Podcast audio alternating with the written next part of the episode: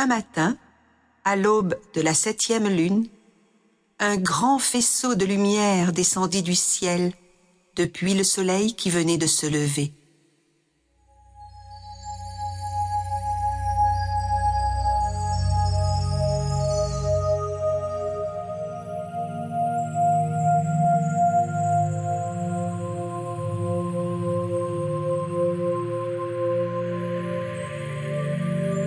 La population, alors surprise par cet événement inhabituel, se mit à marcher en direction de ce faisceau de lumière solaire jusqu'à l'endroit où celui-ci touchait le sol au beau milieu de la forêt.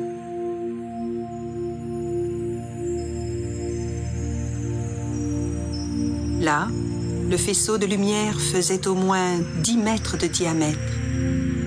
Il était d'une lumière intense presque aveuglante.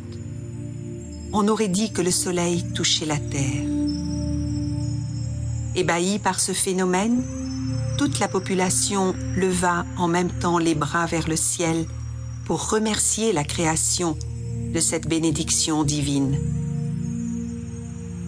Au bout de quelque temps, le rayon lumineux s'effaça, laissant place à un immense cristal.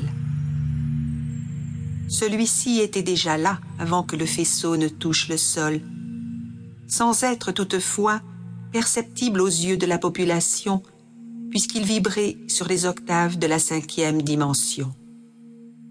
Il était là, dans l'attente du moment où un peuple au cœur pur serait prêt à l'accueillir. La population se mit à vénérer ce cadeau qui lui avait été envoyé par le soleil, puis commença un véritable culte au dieu soleil qu'elle nomma Inti.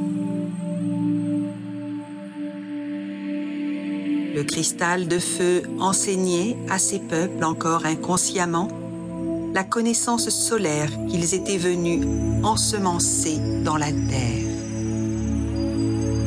Peu à peu, ils établirent des liens télépathiques grâce à l'énergie du cristal de feu qui agissait comme un émetteur-récepteur d'informations avec les étoiles. Des liens se tissèrent donc entre le peuple de la Terre et leurs frères stellaires qui leur enseignaient par le cristal la connaissance solaire et celle du cosmos.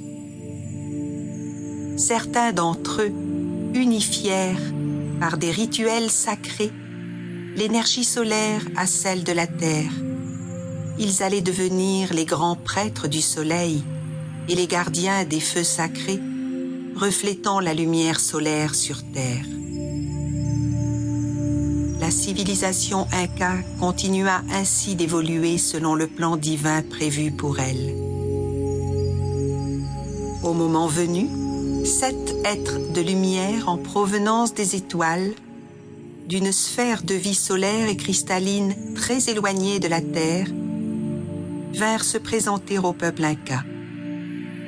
Tous se connaissaient déjà dans leur cœur divin, grâce aux liens qu'ils avaient tissés et aux communications télépathiques établies depuis l'apparition du grand cristal de feu. Parmi ces êtres de lumière, il y avait trois Incas ascensionnés, Chandra, Hildon et Flex.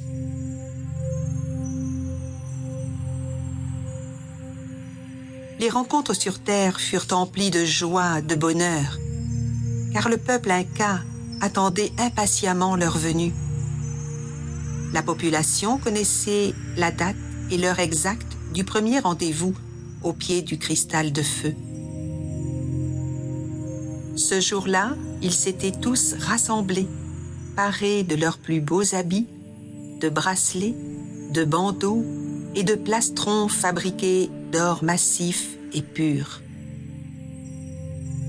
Les êtres de lumière furent accueillis par Elphis, le grand prêtre inca gardien de la cité d'or, qu'ils avaient bâti en un lieu hautement porteur de vibrations sacrées, de l'autre côté des montagnes en direction